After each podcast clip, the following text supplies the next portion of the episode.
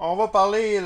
hier, on n'a pas fait de podcast, euh, petit dérangement, mais l'événement de la fin de semaine, tant qu'à moi, il y a la NFL, oui, mais euh, encore plus important pour moi, je pense que le Canada euh, qui continue à qui continue à aller à la Coupe du Monde. c'est pratiquement réglé, le Canada à la Coupe du Monde de soccer, suite aux, deux victoires contre l'Honduras et également la formation des Américains. On en parle avec Francis Millien. Bonjour, M. Millien. Bonjour Denis, ça va bien? Ça va bien, ça va bien. Monsieur Millien, euh, moi je suis, je suis surpris encore une fois.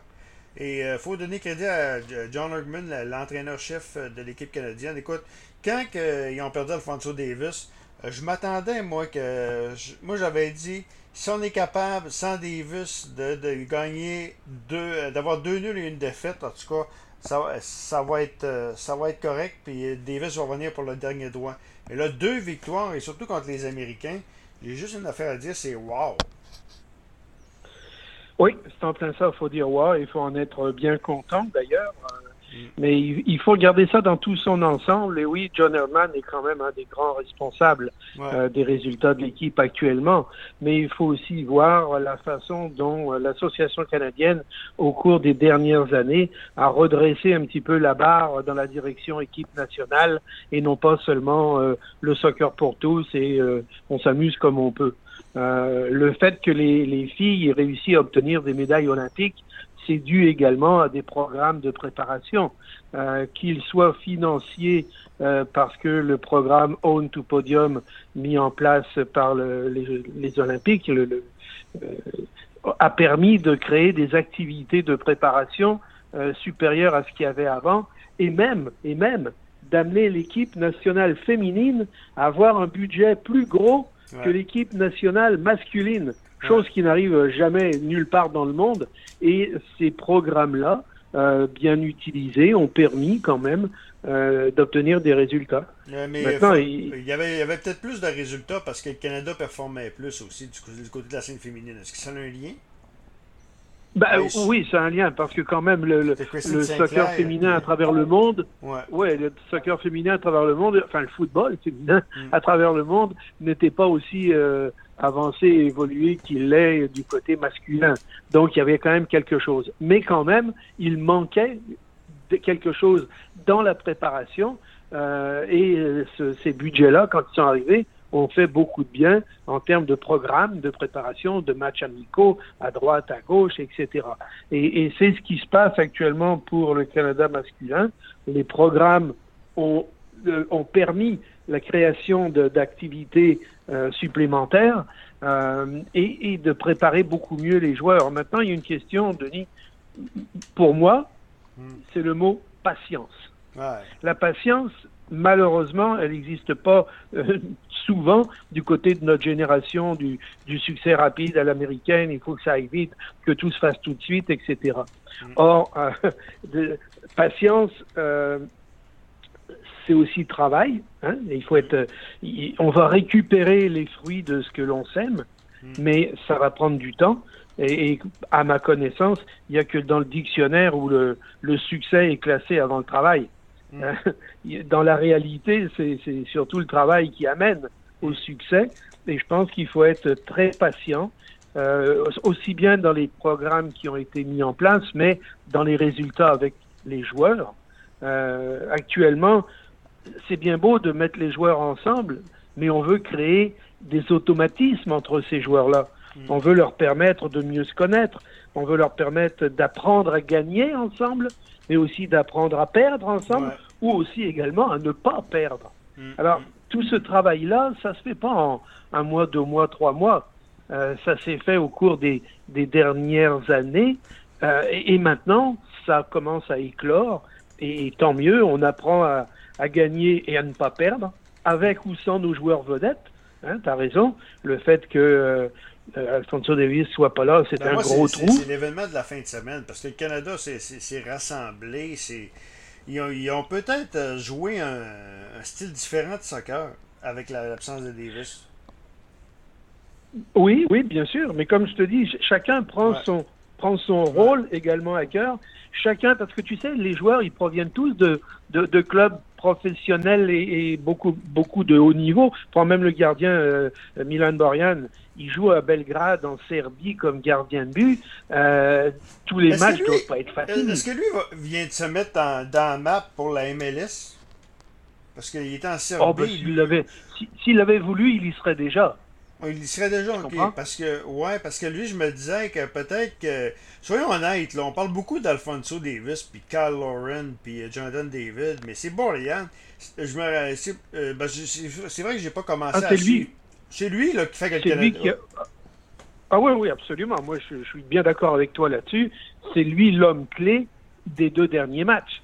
Ouais. Tu comprends? Et contre le, Mexique aussi. Rappelez-vous, Mexique, il fait un arrêt extraordinaire en fin de, en fin de, temps ajouté. Euh, le Mexique est en train de remonter. C'est un peu grâce à lui que le, Canada est là, Moi, je pense, en tout cas. Là. Absolument, absolument. Ça, il n'y a, personne qui pourrait te dire que tu as tort là-dessus. Euh, mm. Tout le monde est utile, mais lui, il l'est encore plus parce que la différence entre un grand gardien et un très grand gardien, le grand gardien arrête les arrêts difficiles et le très grand gardien, il, arrête euh, les, ballons euh, impossibles à arrêter. tu comprends? C'est lui qui fait l'exploit. Et c'est vrai que de ce côté-là, il est vraiment au-dessus de la norme. Et un gars comme Maxime Crépeau du Québec, qui a été joué à Vancouver, qui maintenant vient d'être muté à Los Angeles, est certainement de même calibre, mais avec mm. moins d'expérience. Donc, Dans, aussitôt que Milan Borjan va céder un peu la place, euh, c'est sûr que euh, Maxime Crépeau a les épaules assez larges pour se permettre de, de le remplacer ou de venir euh, prendre sa place des fois où il y aurait une blessure ou, euh, ou, maladie ou repos ou n'importe quoi. Euh, on, a, on a des joueurs maintenant qui ont un avenir beaucoup plus fort que ce que l'on pensait avoir très rapidement. Et, et, je pense que, y, compris du côté du Québec, avec Samuel, Samuel Piette, euh, ou, les autres joueurs euh, canadiens qui jouent euh, plus, plus régulièrement. Euh, puis regarde, Zachary Bro Guillard qui vient de se mettre dans le groupe des joueurs, euh, Zoran Bassong également, donc des défenseurs qui sont à Montréal là actuellement, mais qui, qui, sont aussi qui font partie de cette équipe nationale mmh. canadienne. Ah, Alors on a des joueurs, on a des joueurs pour aujourd'hui, on a des joueurs pour demain c'est quand même assez merveilleux et c'est ce qui permet d'obtenir des résultats. Euh, mais je, je reviens là-dessus, patience, parce qu'on va encore en manger des claques. On va encore avoir des journées euh, où, où, ça ne marche pas comme on voudrait. Regarde, hier, euh, c'est euh, PSG qui vient de se faire éliminer par Nice en Coupe de France.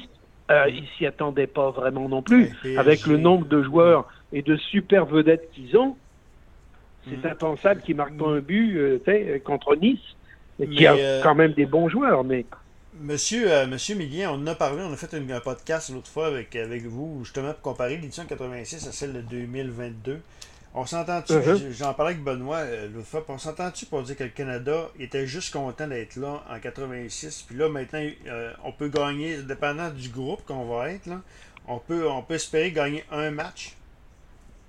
Ben, je vais mettre... Oui, oui, non, mais je, vais te dire, je suis assez heureux quand je vais les voir marquer leur premier but en Coupe du Monde.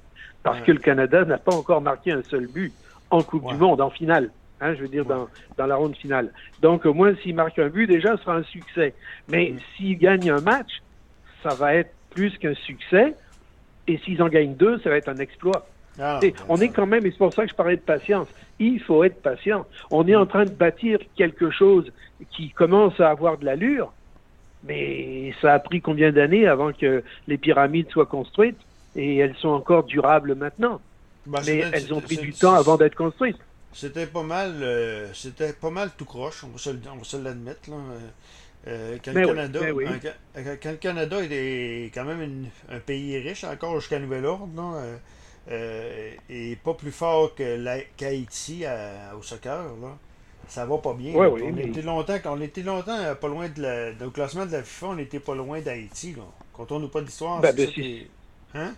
C'est certain. Mais regarde, même Haïti a eu des résultats en Coupe du Monde où ils se sont permis de battre l'Allemagne. Euh, chacun a la, chance, une journée, de hmm. pouvoir faire un exploit.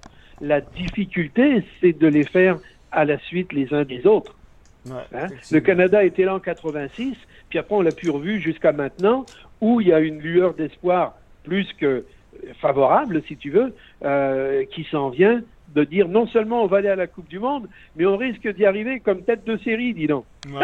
c'est quand même. Euh, il n'y a pas personne, qui, aurait, qui, aurait prédit ça. Ben non, ben non. Ben non. Et c'est normal, basé sur le passé, le Mexique et les États-Unis ont un pied d'avance, euh, le Honduras, euh, Panama, et tout le monde avait un pied d'avance sur les dernières performances canadiennes au niveau international. Hmm. Bon, maintenant, comme je dis, les, tous les efforts qui ont été mis de l'avant et qui réussissent à, apporter quelque chose ben, nous permettent d'espérer euh, des jours meilleurs. Ben, puis là, avec la Coupe du Monde qui va avoir des matchs au Canada en 2026, je pense, puis, puis le clan, il va y avoir des belles années au soccer. Puis on a longtemps dit ben, pourquoi que pourquoi que le Canada est, pas capable et le Québec a, plus de membership, on n'est pas capable de transformer ça au niveau euh, compétitif, ben là je pense que ça va changer. Là. Ça va. Bien sûr. Puis le fait que. Le fait que les joueurs ont réussi à se trouver des niches dans des équipes professionnelles euh, européennes, entre autres, euh, je pense que ça va faire une bonne chose. Parce que quand le joueur y revient, il sait ce que c'est que le stress. Tandis que s'il était resté ici, même avec seulement la MLS, le stress, il est quand même bien moins fort qu'il peut l'être euh, en Espagne, en Italie, en France, en ah, Angleterre, en Allemagne, au, euh, ou, dans les pays euh, nordiques, la Suède, le Danemark. Tu sais, le, stress, tu vas le chercher là où la compétition est vraiment de très très haut quoi niveau. on dit que la MLS, euh, moi ce que j'ai vu, M. Millien, vous êtes une sommité du soccer, ce que j'ai déjà lu, c'est que c'est à peu près classé comme la septième ligue dans le monde. non, ben, ouais, mais ça dépend. oui, si, si, tu veux, oui. ben là, tu as, les cinq grandes ligues, l'Italie, France, euh, Angleterre, Allemagne et Espagne. Espagne, oui. Et après ça, ben, la MLS ça ramasse après ça, pas mal. Que ouais, ben, tu as, le Mexique, as le Mexique qui est plus fort. Ben, Brésil ben, est pas plus fort. Brésil. Ouais, Brésil. C'est ça, tu as les ligues brésiliennes, Argentine. Argentine, euh, ouais. C'est peut-être. Euh, ouais. Alors, que la ligue soit à ce niveau-là, c'est pas grave. Le tout, c'est que les joueurs qui sont là, euh, réussissent. Parce que moi, mon, mon, rêve, c'est de voir tous les joueurs de l'équipe canadienne jouer pour Montréal dans la Ligue, dans la MLS. Tu comprends? Et, pour faire ça, il faut que tu aies beaucoup, beaucoup, beaucoup de bons joueurs. Faut que tu aies une bonne organisation aussi. Faut que tu aies une bonne organisation. je te dis que, le club de Montréal qui s'en va dans la première ligue, dans la filiale, je m'excuse, là, c'est pas leur place. Le place est dans la, dans la MLS, euh, Next Generation. la MLS a fondé une association, une ligue américaine de hockey pour la MLS, puis euh, ils ont tout embarqué sur un club, l'Impact de Montréal. Ou le, ou, euh, ah. je, trouve, ça complètement ridicule, mais ça, c'est un autre débat. Euh, Monsieur Millier, je vous remercie beaucoup. On, va s'en reparler sûrement dans la troisième phase. Euh, de, je vais faire un, autre podcast avec euh, Jérémy Filosa et Benoît Lavoie bientôt pour parler. Hein? Mais on va s'en reparler dans la troisième, dans la troisième phase avec Benoît. Mais ça me fera très plaisir, Denis. Donc voici donc Francis Millien, qui est une des sommités du, du soccer au Canada.